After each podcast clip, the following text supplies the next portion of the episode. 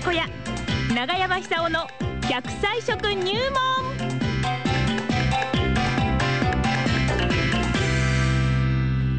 さあ長生きの秘訣を食材から紹介していただいておりますで達人寺子屋ですいつものように奈良浜市出身食文化史研究家長寿食研究家長山久夫さんにお話を伺ってまいりましょう長山さんおはようございますおはようごおはざいようます。ございますどうもよろしくお願いしよろましすくどうも。もうね8月は今日明日で終わりですよそうなんですよね。暑かったですねね。早いですねし本当にかし暑かったでねす特にあの何回も言うように東京で練馬ええというところはですね、もう地形から言って東京で一番暑いところなんですよ ね。ここで生き残るというのはこれは至難のそ技うでです。すか。そうですか。よく生き残りました。生き残りましたご苦労様です。ええあちなみに、えっと、9月に入って、最初の日曜日、9月の7日っていうのは三春で、あー公園ええそうなんでえ、す。イベントがあるみたいですね、講演会がね。そして6日はあの須賀川に入っておりまして、ええー6日7日と続けて福島県です。あ、6日、来週、来週の土曜日がじゃあ、須賀川で、そうなんですそうなんです。その後の日曜日がええ、三春でお仕事ですか。そうなんです。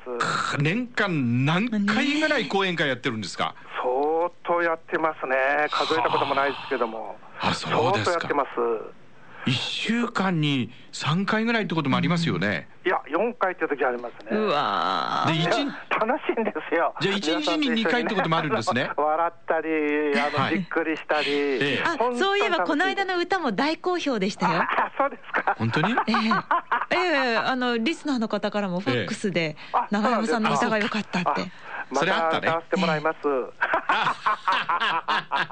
いやすごいいややっぱでりすねね、。あの今年暑かったですから、ええはい皆さん、かなりあの皮膚とか細胞レベルでダメージ受けてると思うんですよ。はい。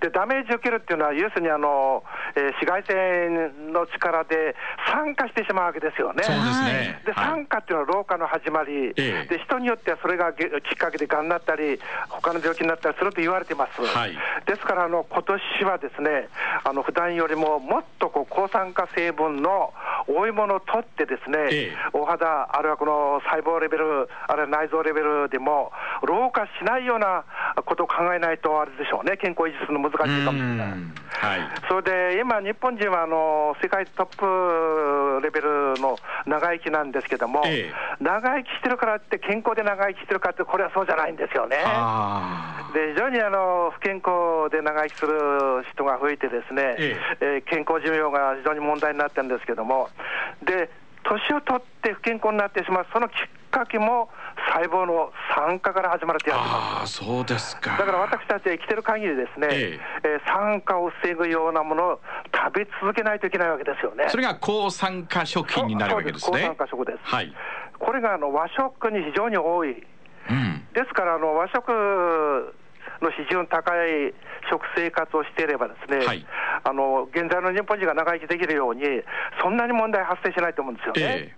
えーところが最近はあの必ずしもそうじゃない、いろいろこう食べるようになりましたよね。はいで秋になると、色の濃い果物が吹いてきます。そうですね。ええその中の一つ、ブドウがありますよね。はいはいはいはいもう出てますよ。ええ出て出てますよね。えね特にあの巨峰系のうん真っ黒いブドウ、はあ。あの黒い色素が非常に酸化を防いで役に立つと言われてます。ああ自分を守るために黒くなるんですよそうね。はい。あのー何年か前に五色沼の周り歩いたことあるんですけども、はいええみちみちに山ぶどうがたくさんなってました。本当ですええか。本当です、本当ですへ。え。あの昔は福島県にどこ行ってもあの山ぶどうありましたですよね。えええで山ぶどうっていうのはあの栽培されているぶどうよりももっと色素が強いんですよ。はい。で色素が強いっていうことはあの抗酸化成分が多いって意味ですから、一つはあのあれですよねアントシアニンっていうえー成分。これはトマトとかイチゴなんかにも含まれてるんですけども、ええあのブドウの方が濃いんですよ。うん。だから長方形のブドウでもいいですよ。で、最近ですね、ブドウで非常にこう注目されているのは、レスベラトロールという成分 です。あーすどうか聞いたことありますご い。いや、言えました言いにくそうな言葉ですが、聞きますね、あそそのうそう言な葉んとか。ええ、レスベラトロール。そうなんです。そう、女性の間でも話題。それはあのうんそうなの頭の中にですね、ええ入れていただいた方がいいだろうなって感じしますね。レスベラトロールね。レレレ 俺 だってね困った。はい。レスベラトロールです。すごいな。で、あの人間ペラペラっと出にてきはた。はい。誰にもあの長寿遺伝子っていうのを持っていましてですええね、ええ。普段は眠ってるらしいんですよ。おお。でなんかこう命の危機なんかあった時パッと目覚めるらしいんですけども、はいでその長寿遺伝子が目覚めた状態で生活できるような人というのは、え長生きできるんですよね。なるほど。あの平均寿命より1.5倍って言いますから、50%長生きできるって言いますすから、ごい。ええ男性の場合、今年あの80歳突破しましたから、120歳まで生きられるんですよ。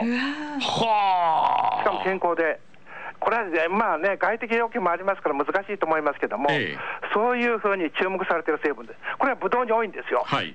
で赤ワインにもたくさん含まれてます、あ、そうですか。最近ね、大好赤きでワイすンよ飲む方、増えてますけどはい、も、赤ワイン。あのーこれは飲みすぎるともちろん良くないですけども、ええあのー夕ご飯あれはこのなんかね、あの酒飲みたいなと思ったうんら、ちょこっと飲もうっていうのは、非常にこれ、健康に役に立つと思います、なるほど。ええ、で私のね飲み方を紹介しますとですね、ええあのー私は木ぶどうって普通普段飲んでるんですよ。はい。木ぶどうっていう要するにあのぶどうを絞った竹ですよねおー真っ黒いジュースですけども、ええこれで赤ワインを割ってですね、えーそこにちょっと梅酒も入れるんですよ。すげえ。そうすると、面白いですねなかなか、えー飲み心地が良くてですね、はいあのー梅にぶどう寝る前に飲むんですけども、はいぐっすり眠れますね。